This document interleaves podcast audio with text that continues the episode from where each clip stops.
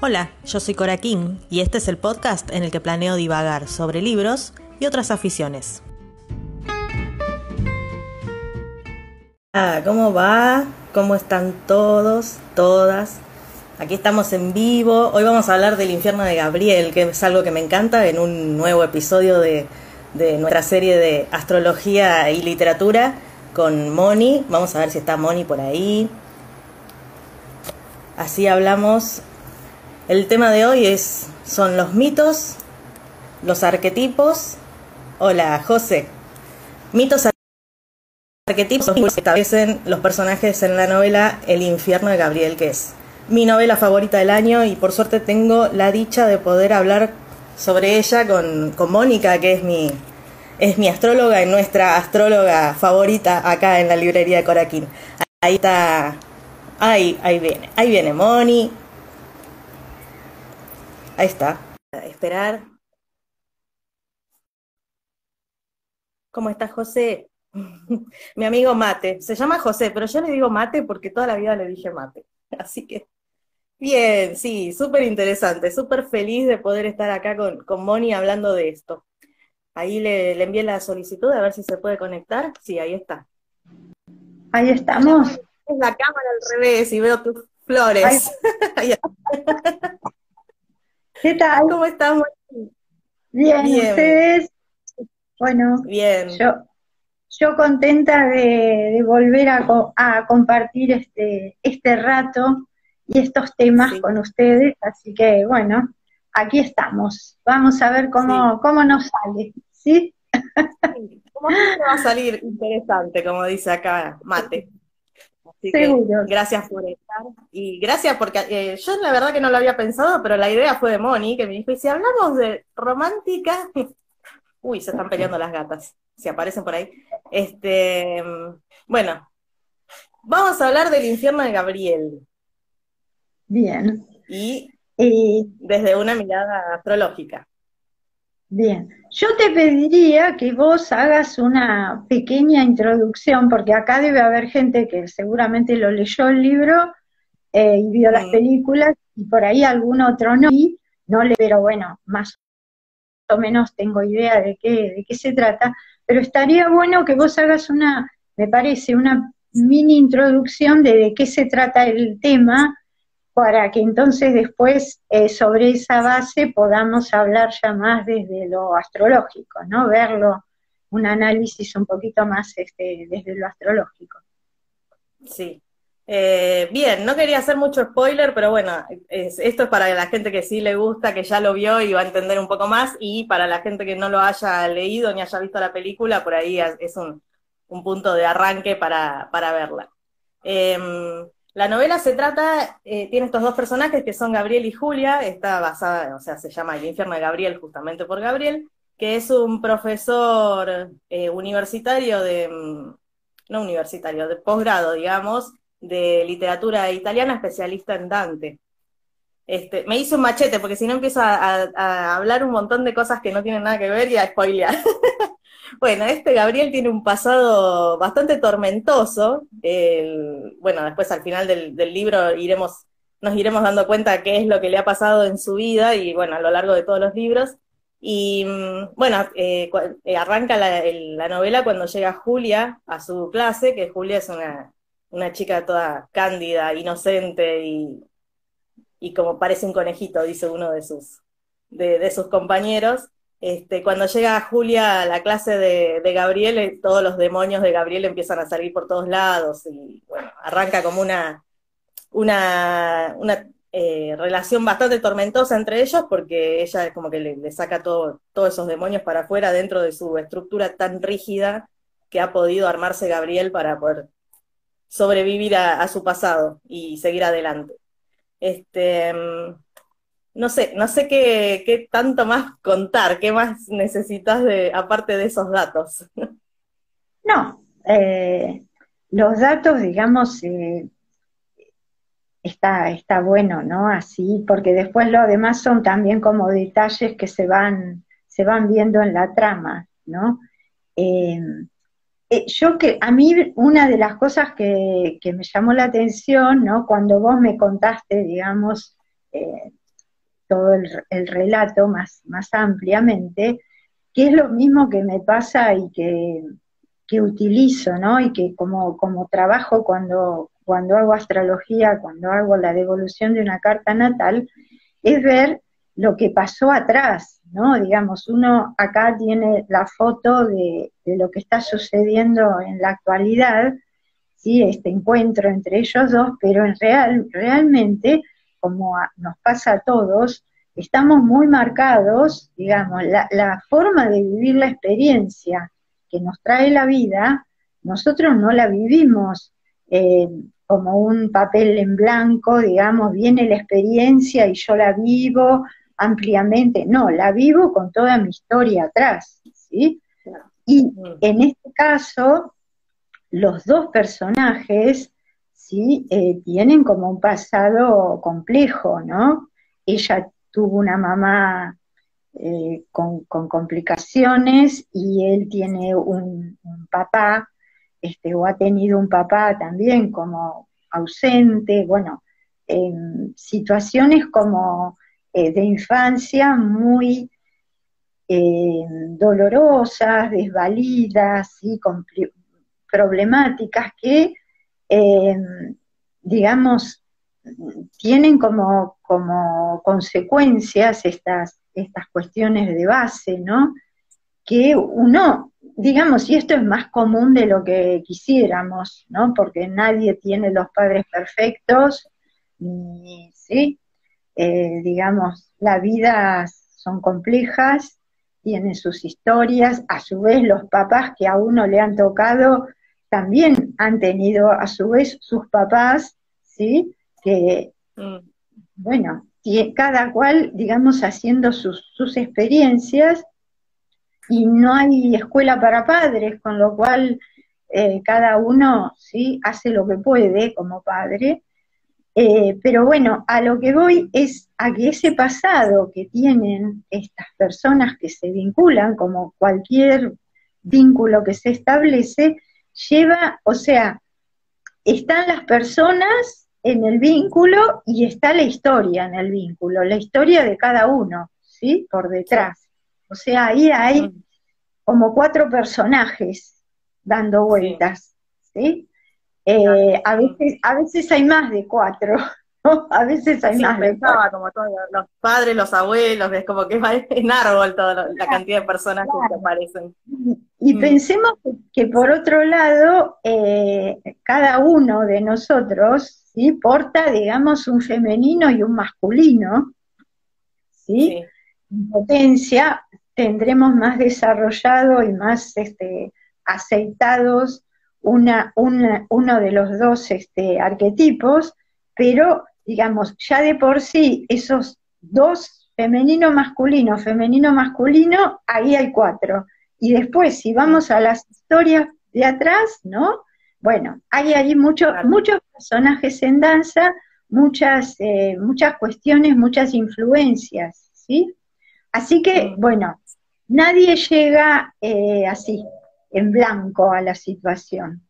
Eh, y yo creo que, en este caso, eh, esas situaciones previas, que son bastante dolorosas, ¿sí? pesan mucho. Y aparentemente parece que pesan mucho más en él. Yo, yo sentí, por lo menos cuando vi la, la película, que, que, se hace como demasiado, o demasiado, demasiado para mi gusto, ¿no? Hincapié en el personaje de él, como él, muy atormentado, eh, que si lo llevamos, digamos, a lo astrológico, ¿sí? ahí es, el personaje del varón, ya de un varón ¿sí? consolidado, es Marte siempre, ¿sí? sobre todo en el hecho de, que está tratando de conquistar o, tiene, digamos, afecto por una mujer, ¿sí? va al encuentro de una mujer, esa es la, la energía de Marte. Pero en el caso de él, yo lo veo muy vinculado a un Marte-Plutón, ¿no? Marte eh, con un trasfondo pesado, ¿sí? Y la parte físicamente, ¿no? Es un, no es un personaje así muy etéreo, es grandote, es este, digamos, musculoso, ¿no? Vestido de negro, eh, tiene como una, un atildamiento así de, cosa segura, ¿no? De cosa firme, potente, potente, digamos, ¿no? Que eso es más, eh, es más lo que tiene que ver con lo plutoniano, ¿sí? a mí me sorprendió porque cuando yo te dije como que, bueno, sumarte o algo de eso, me dijiste, no, eso más que Marte es Plutón, y la verdad que no lo había visto. Yo tenía la imagen de que esa, la imagen que da él no es plutoniana, pero sí, es cierto, es, visto como lo decís Es muy plutoniana. Yo, me, me, este, anoté una frase que la dice una persona muy plutoniana, que dice, alguien como yo no debe reproducirse, porque soy, soy un desastre. Eso, eso es súper Plutón, ¿sí? Es muy escorpiano, es una visión así muy oscura, ¿no? Que no estoy diciendo que esté bien o esté mal, porque acá pueden estar escuchando personas que, que, hayan dicho eso, o alguna vez uno lo dijo, ¿sí? Pero quiero juicio. No, no, quiero decir, esto es sin juicio, ¿no? Estas son situaciones que eh, tienen ese fondo, ese trasfondo, ¿sí? De, dramático, pesado, de haber sufrido mucho, entonces, bueno, no se quiere perpetuar. Y ella, que parece, digamos, tan que aparece como un personaje tan cándido, ¿no? Tan, eh, a su vez, más adelante demuestra una fortaleza muy grande, ¿no? Y, mm.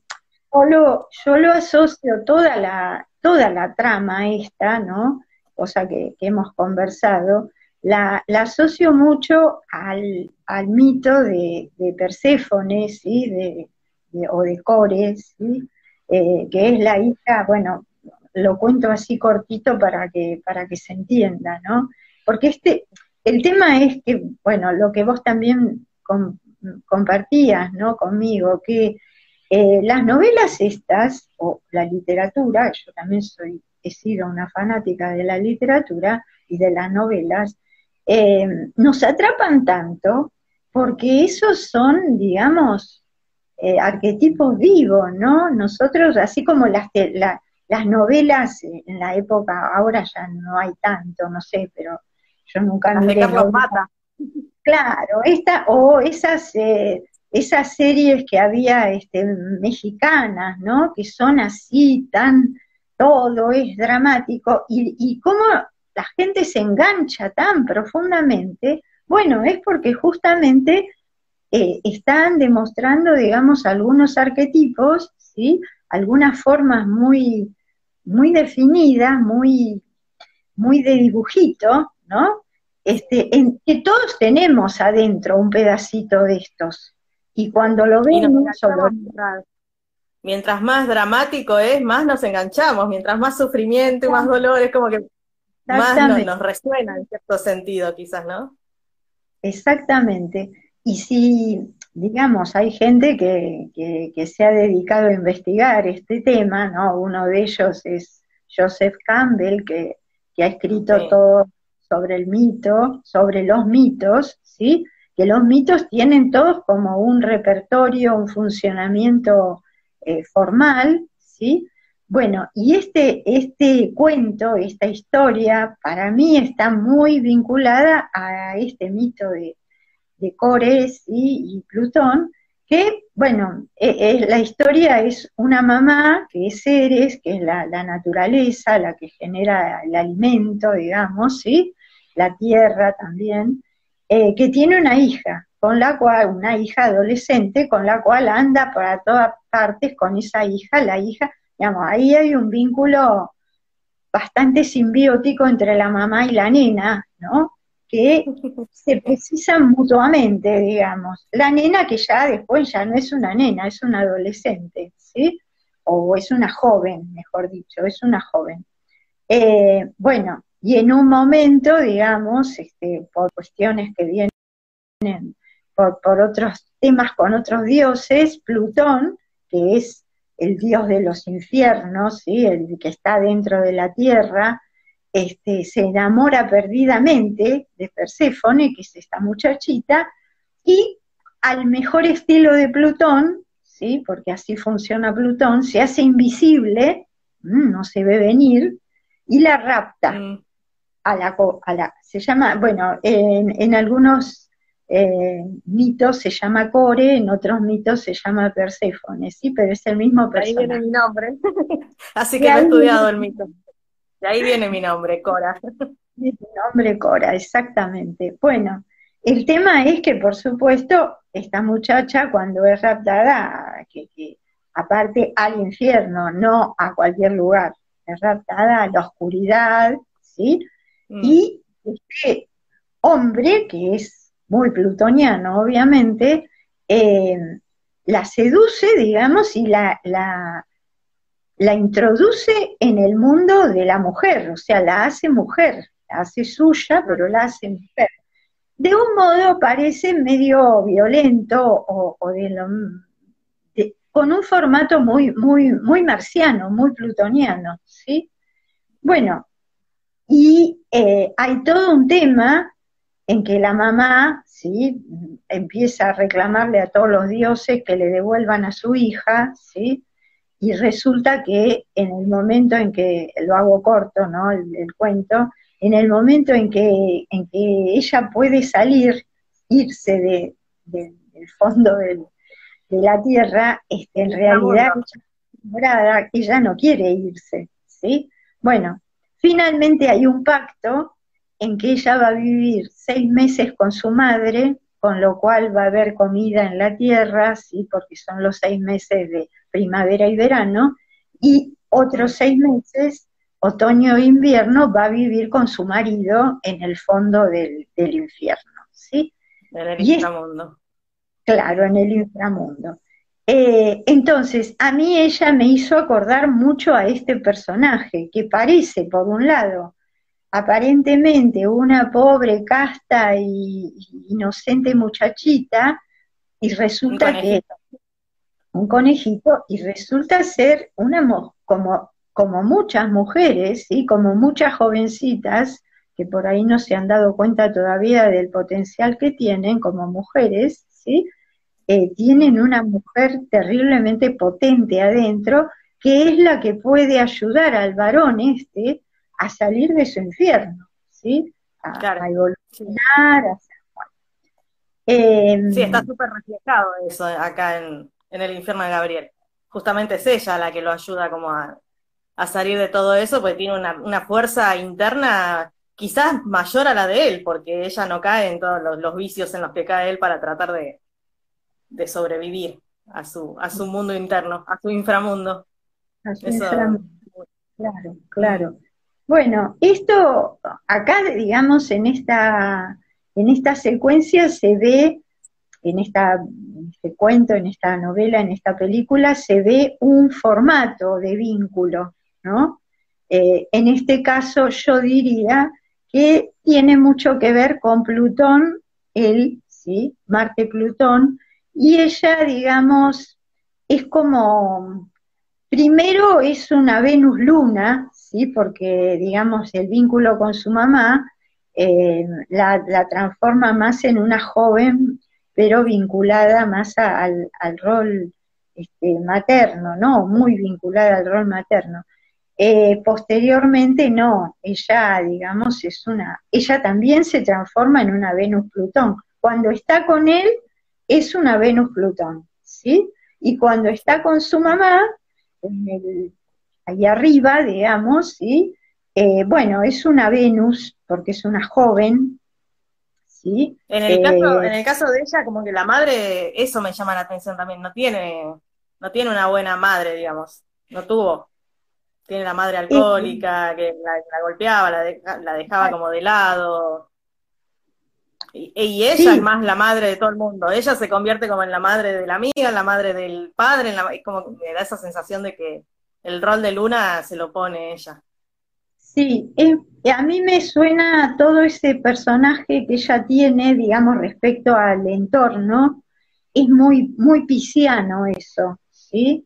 muy, muy, muy, en realidad, digamos, desde el punto de vista venusino, el Venus-Neptuno, eso. Hay una cosa muy idealizada. Ella, ella es muy idealista, ¿no? Porque, digamos, ¿cómo se enamora de él? ¿No? Este, toda esta historia que es muy similar a la que cuenta Dante con esa Beatriz, ¿no? Es, es ideal ahí. Mm. ¿Sí? Eh, es también es el, ideal del amor romántico, que es muy Venus-Neptuno, ¿sí? Donde tenemos mucha tendencia a las mujeres, porque los varones no, o, digamos los varones menos, a caer en el hechizo, ¿sí? Mm.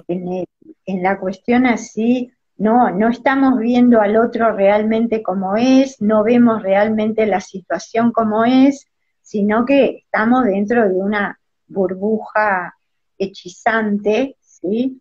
Este, muy, en este caso muy romántica, pero bueno, que cuando se empiezan a ver las cosas como son, porque cuando ellos van a sus casas, ¿no? Y se encuentran con sus familias y sus historias previas, bueno, ahí, ahí se arma el problema, porque ahí hay digamos, están todos esos personajes que están interviniendo también en la relación, ¿no? Tienen mucho peso.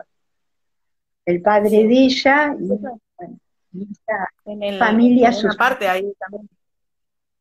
Eh, en una parte de que se habla, es, ella misma dice como que toda una ilusión lo que vivimos. O sea, yo me enamoré de, una, de un hombre que no era, no era, no sos lo que yo pensé que eras, le dice. Y, él también, en cierta forma, porque él pensó que era un ángel, ella en el momento en el que la conoció, como que estaba en, muy en una forma muy neptuniana, este, como que está, está, bueno, está, me gusta de esta novela porque marca todas esas, esas cosas, como, no sé si el autor tiene algo de idea de todo esto, pero tiene que tenerla porque lo deja muy claro todo esto, como que lo va marcando, no, no son las cosas así al azar, es como si las hubiera pensado y todo. Probablemente tenga, vaya a saber, digamos, cuál es la experiencia del escritor, ¿no? Que vos me contabas que es bastante misterioso. Ahí también hay mucho Plutón, ¿no? Porque no doy la cara, no sé quién soy, eh, no se sabe si es hombre o mujer. Bueno, ahí también hay, o sea, nadie escribe esto este, inocentemente, digámoslo así, ¿no? Sino que mm. tiene que haber, tiene que haber alguna cuestión previa. Em, bueno, es, es, es interesante, digamos, este, revisar, por lo menos desde lo astrológico, eh, cómo se dan, o sea, las formas de vincularidad, en este, digamos, lo que nosotros llamamos amoroso, ¿no? O las formas de vínculo de pareja que, se pueden dar, porque no todas las parejas este, tienen como los mismos formatos. Eh, hay, como una cuestión idealizada que es este Venus-Marte, ¿sí? que eso en general funciona, existe en, la, en los primeros momentos ¿sí? del encuentro con un otro, una mujer con un hombre o un hombre con una mujer, eh, está esa situación que es como eh, de cada uno digamos, observando al otro y atraído por el otro, y ese es como es lo que se llama el que en los animales, en los pajaritos se ve muy claramente, ¿no? En los animales en general, que es el cortejo, ¿no? Es cómo llamo la atención al otro, de qué manera llamo la atención al otro, y eh, ese Marte-Venus, ¿sí? que el varón en general, su Marte lo que tiene es como una acción directa, ¿no? El hombre, digamos, tiene como una acción directa, y la mujer hace toda una vuelta, ¿no? Y da vueltas para acá y para allá, y lo lleva y lo trae, como, y esto se arma como si fuera un baile al principio. Está bueno verlo en, eso en la película, para los que hayan visto la película, que traten de detectar dónde está el juego ese Marte-Venus entre ellos, como para llevarlo ¿no? al tema, o, en el, libro, ¿no? En la película o el libro, ver dónde están estos, estos venusinos y marciales y después dónde están los juegos, que no sé si es un juego, la, la parte más Venus-Plutón y todo eso, empezar a verlo a detectarlo en la película y también en, la vida de uno mismo, ¿no? Cuando uno se pone, una se pone en Venus y empieza ahí como a hacer el jueguito y, el, y uno se pone en Marte. Claro. Está bueno para... Claro.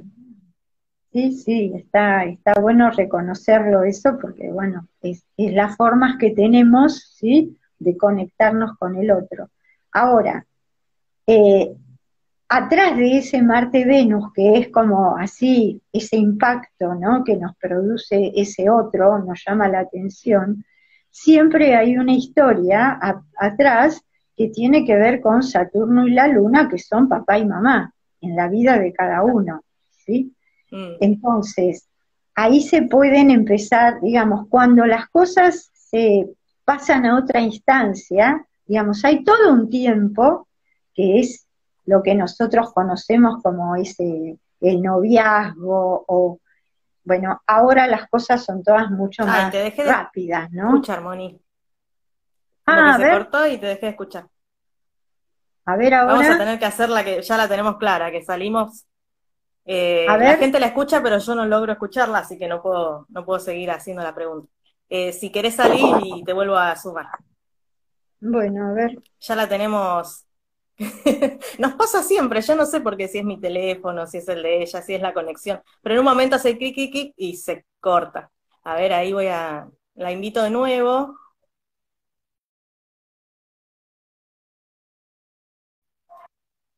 Invitar, astroformas, ahí.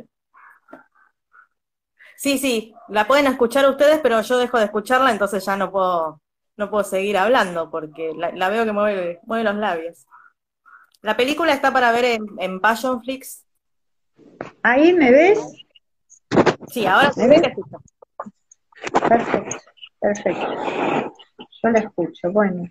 Em, bueno, el tema entonces decía que, que cuando uno comienza toda esa primera etapa de conocer y descubrir al otro, ¿sí? Y sigue siendo como este baile, ¿no? Que tenemos. Ahora, cuando las cosas se, estructuran, ¿sí? hablemos de arquetípicamente, ¿no? Ya uno se compromete con el otro en el sentido de que es una pareja estable, ¿sí? Ahí empiezan a aflorar los arquetipos, ¿sí? De, de la luna y Saturno, ¿sí? Donde la luna la luna empieza a necesitar, porque en general es la mujer, ¿no? La que, la que le pide al otro el, compromiso, la estabilidad, ¿no? Y la luna siempre necesita. Y si el otro accede, ¿sí? y, y, eso evoluciona y se forma una familia y tienen, tienen hijitos, ese, ese, ese Marte original se transforma en un Saturno, ¿sí? ¿Por qué? Va a la estructura de, Y muchas veces, todos lo habremos pasado, ¿sí? Eh, muchas veces empiezan a perder los rasgos de Venus y de Marte en esa pareja, porque justamente estos otros arquetipos, Saturno y la Luna, que son muy fuertes, muy potentes, ¿sí? Empiezan a tener tanto peso que, digamos, ese juego, esa, esa cuestión más dinámica que tiene la pareja de atracción, ¿sí? Se va perdiendo, se pierde. Ni hablemos cuando aparecen los hijos, bueno, que si acá hay escuchando este, mujeres que han sido mamás, saben que saben que el Venus se nos va a los talones, ¿no? Digamos, da, mucho trabajo después recuperar el Venus, porque, porque, bueno, porque físicamente la luna ocupa todo el espacio, uno es pura luna, ¿sí? Este, y entonces, bueno, esta Venus desaparece y muchas veces, entonces ese varón, que el varón, digamos, eh, no pierde nunca su Marte, a pesar de ser, de ser eh, papá, ¿sí? el varón tiene una característica de, en general, no perder su Marte.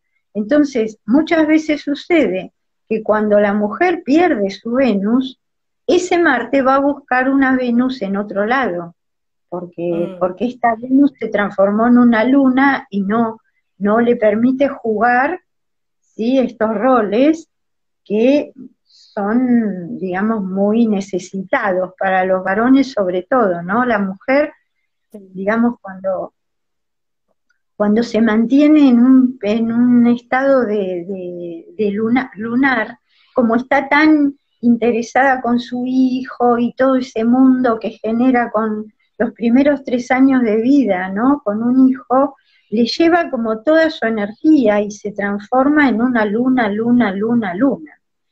Eh, entonces, bueno, son momentos como complicados.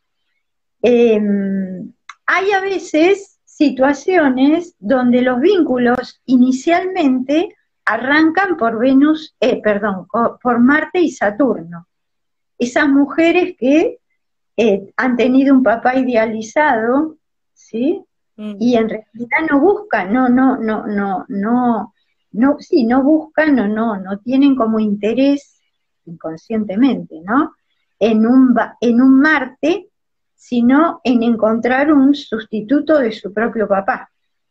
¿sí? Claro, el vínculo sería Saturno-Venus, eh, entonces, porque dijiste vínculo Marte-Saturno.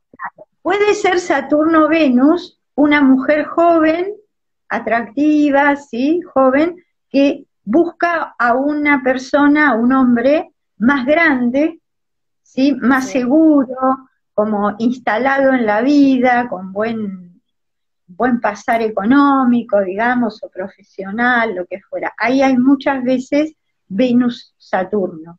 Ahora, en el caso, en el caso de, Julia y de Gabriel, él siendo su profesor, como arrancan, ¿no? Siendo su profesor, siendo el que, el que está establecido, el que la termina ayudando en un montón, también juega un poco ese rol de, de Venus-Saturno o no? Ah, yo, lo veo. Cuando él, cuando, cuando empieza, desde el punto de vista de él, que ella es su alumna y él es el maestro, eso es Mercurio Júpiter. Ella es Mercurio porque es la alumna y él es Júpiter porque es el maestro. Ahora, cuando la cosa se pone en otro plano, ¿sí?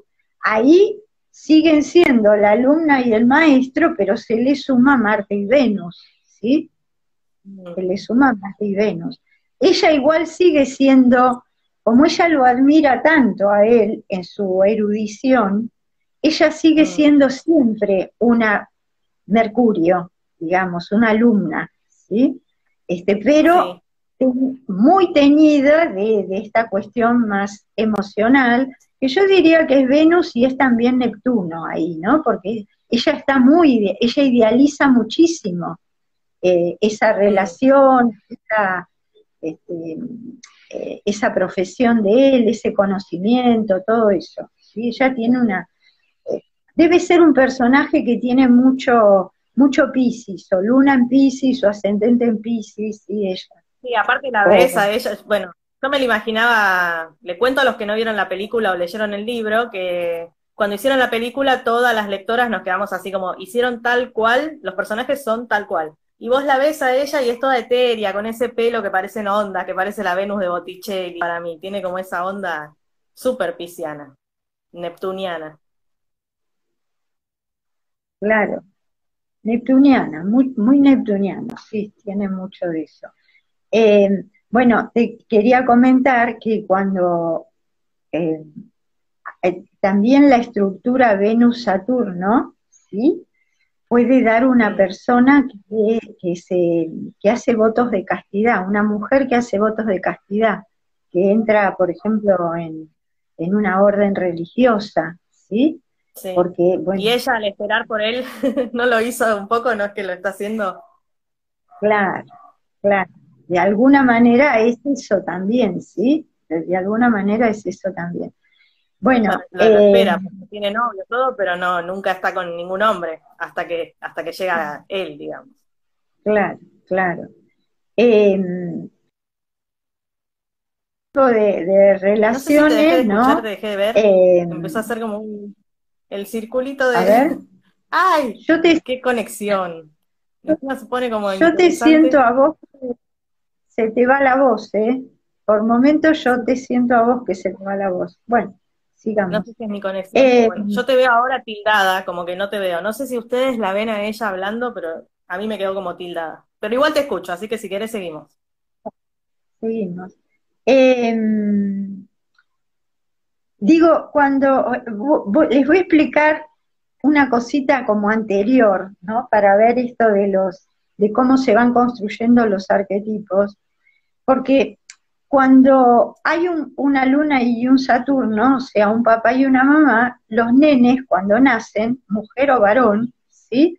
Son todos lunitas, son pequeñas lunitas, ¿sí? Ahora, cuando estos, estas lunitas crecen y llegan a, a adolescentes, ¿sí?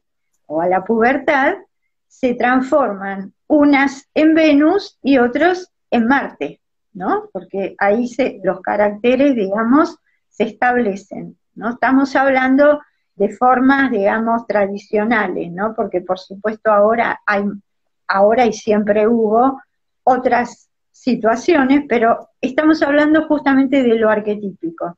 Entonces, esas lunitas se transformaron ahora, ya a los 13, 14 años, 12, 13, 14, en Venus por un lado, las nenas, y, y por el otro los varones. Y acá empieza ese famoso juego de seducción, ¿sí? Adolescente que es que las Venus juegan con el papá, ¿sí? Digamos, se enamoran de su papá, que es un Saturno, pero ellas lo ven como, digamos, e-, es como el proyecto de Marte, ¿no? Y los varones tienen un vínculo más, más afectivo, más sensible con la mamá, ¿sí?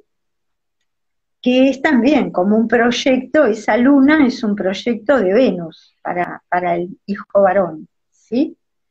Eh, el tema es que eh, en esos momentos, y es muy, muy interesante observarlo, ¿no? que había perdido su Marte, ¿no? Porque, digamos, e, en una estructura muy tradicional, ese papá quedó la familia, pero fue perdiendo su Marte, ¿sí? Eh, cuando esta nena se Venus, el Marte del papá es como se renueva, ¿sí? Eh, y se arma, o sea, no solo, ¿no me escuchás? Te escucho toda cortada.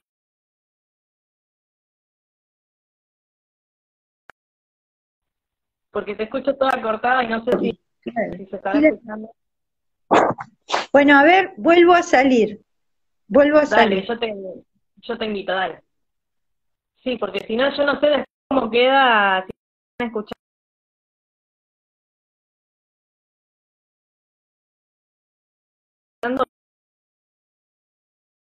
Eh, transmitir con nuestras formas. Eh, encima está re interesante esa parte de, de Venus y Marte.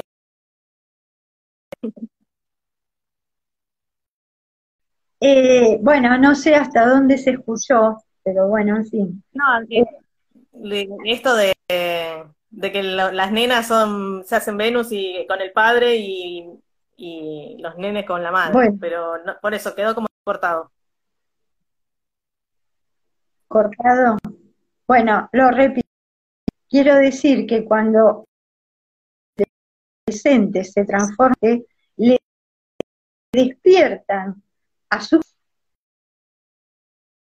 a, a la mamá le despierta su propio el veneno eh, que digamos se entusiasma. Salir las dos y volver a entrar porque encima se va pero no sé no sé a ver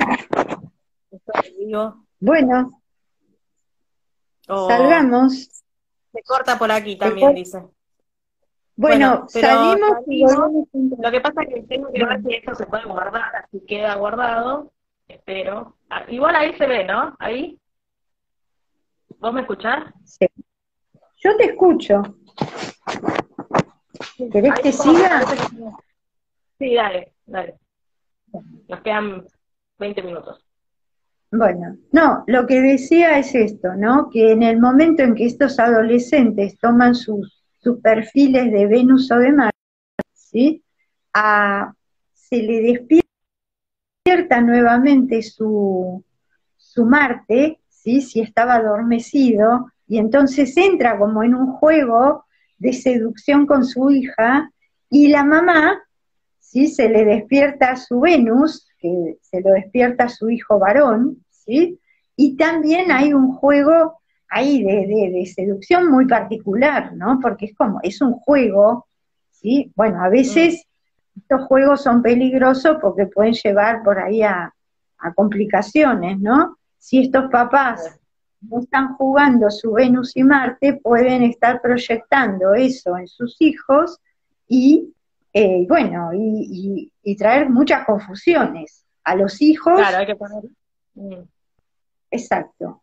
Eh, pero esto, digo, es muy interesante de verlo, ¿no? Porque para los hijos, eh, digamos, si, lo, si la, pareja está bien consolidada y juega su Marte, su Venus, su Saturno y su Luna, ¿sí? Porque no es que hay que una cosa sí y otra no todo junto, hay que jugarlo, eh, van, a, van a hacer el juego con los hijos porque es la forma de que los hijos aprendan a relacionarse con el otro sexo, digamos, de alguna manera y, de un modo mm. eh, cuidado, porque es dentro de un ámbito familiar, ¿sí? Al principio, eh, para luego salgan al mundo y hacer una experiencia más amplia, ¿no? Eh, pero bueno, depende mucho ahí de cómo, de cómo funciona la pareja esa. ¿sí? Entonces, lo que voy con esto es que hay muchos modos de, vincularse eh, en forma de parejas. ¿sí? No es siempre Venus-Marte como idealizadamente lo vemos. Eh, como lo vemos en las películas o lo vemos en las novelas, ¿sí?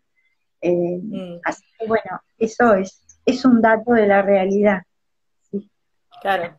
Bueno, y en esta novela, además que nada, juega ese Venus-Plutón, que el interesante Plutón transformador, eh, quizás es lo que le da tanta, nos atrae tanto de la, de la historia esta, ¿no? Porque es tan transformadora, tan plutoniana.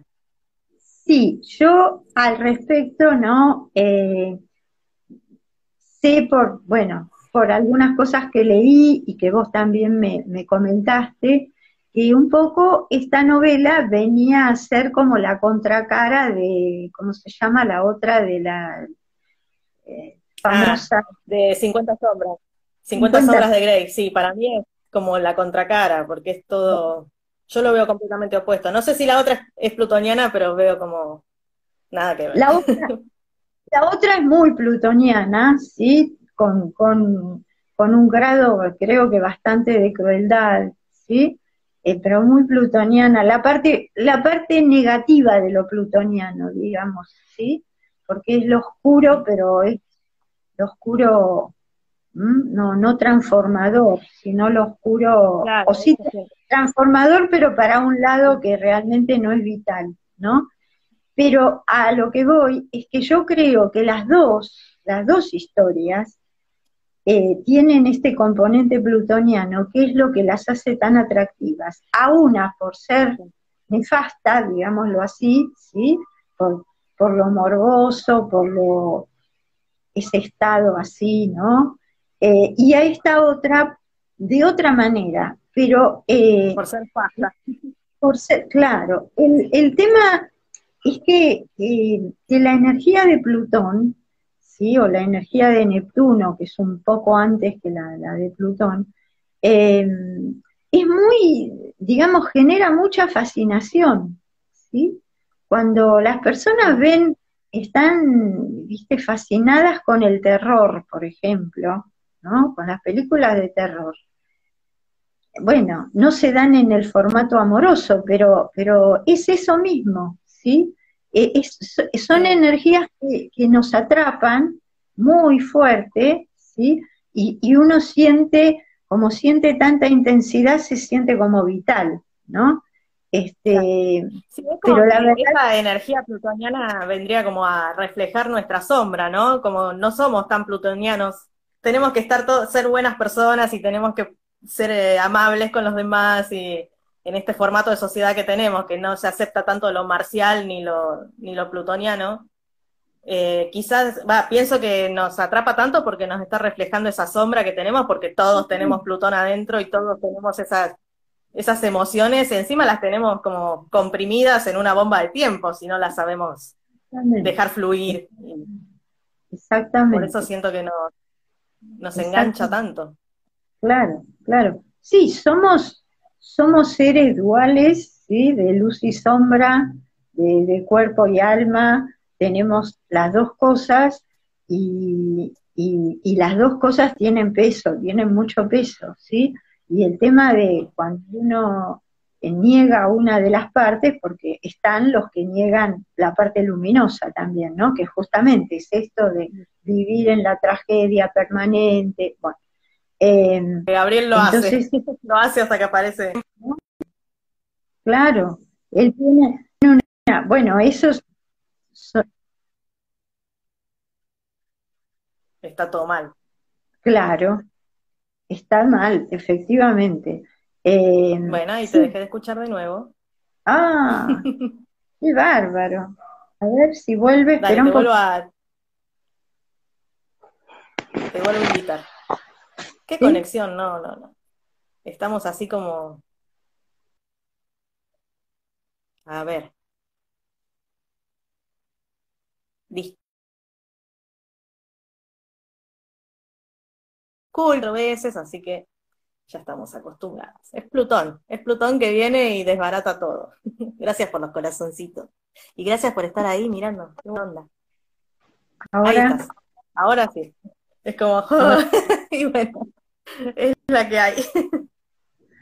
Bien. Eh, e, e, este es Plutón que nos que no, no, no nos quiere, no, no nos deja hablar. Acabo de decir lo mismo. sí. Exacto. No le gusta que hablemos de él. No.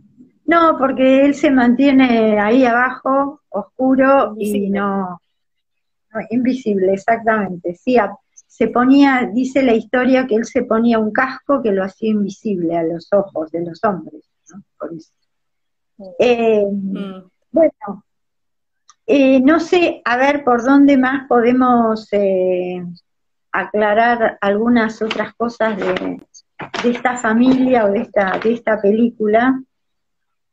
Eh, a mí me daba esa sensación como que, que en ciertos, como yo lo veía desde lo poco que yo sé, ¿no? De lo que voy aprendiendo contigo de astrología, yo veía, lo veía a Gabriel como en todos los arquetipos, en todos los, lo vi como Saturno, lo vi como Marte, lo vi como Plutón, es como que en distinto, en distintas partes de, la película.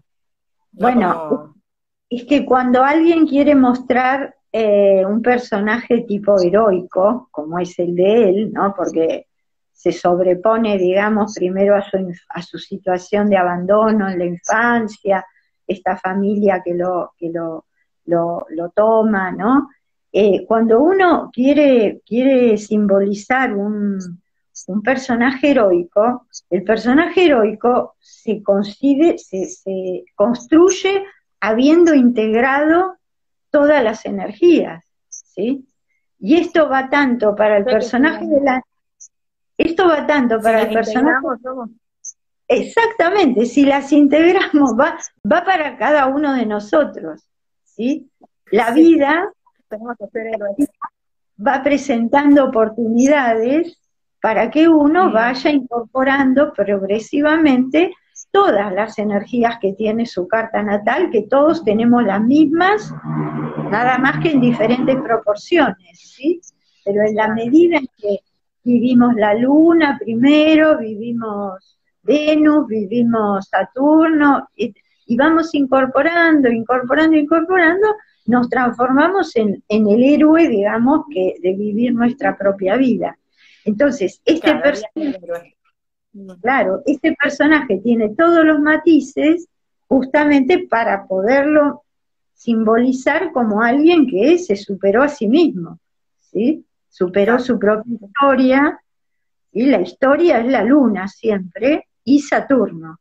Entonces, el hecho de, sobreponerse, superar en el buen sentido de la palabra, ¿no? Sobreponerse a esa historia que uno tuvo, que puede haber sido dolorosa, donde uno aprendió un montón de cosas, porque la historia para algo se vive, ¿sí? Pero bueno, fue integrando y entonces se transforma en algo que tiene mucha potencia, que se desarrolla completamente, ¿sí? Claro que sí. Yo creo que en este, en este sentido, como que Julia lo ayuda un poco a Gabriel a hacer toda esa síntesis. Como que él lo tiene muy tapado, ¿no? Con, como reprimido, no sé, lo tiene ahí muy platonianamente invisible, y cuando aparece ella empiezan a salir todos los demonios, y de a poco le va, le va permitiendo aceptar eso que le ha pasado en su vida, como que siento que es el factor de, el agente de cambio ella, para que ella, para que él pueda integrarlo y sobreponerse bien, sin, sin negarlo, digamos, aceptándolo. Bueno, ese es en realidad uno de los roles de Venus, porque Venus ¿sí? Ah. es atractiva, e, es una energía de, de atracción, ¿sí? De, de, por eso la mujer, cuando, cuando un hombre dice, le dice a una mujer que sos atractiva, está diciendo eso, no la puede dejar de mirar, no puede dejar de pensar en ella, ¿sí?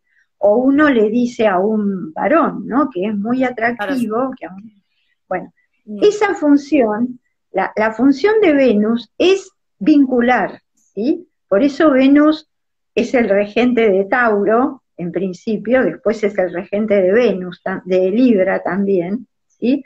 Pero es lo que vincula una cosa con la otra. Tauro es la vida, y, digamos, eh, Venus en Tauro es una, es una Venus que, tiene mucho vínculo con lo, con lo con todo el, mundo vivo, ¿no? La naturaleza, los bienes de la vida.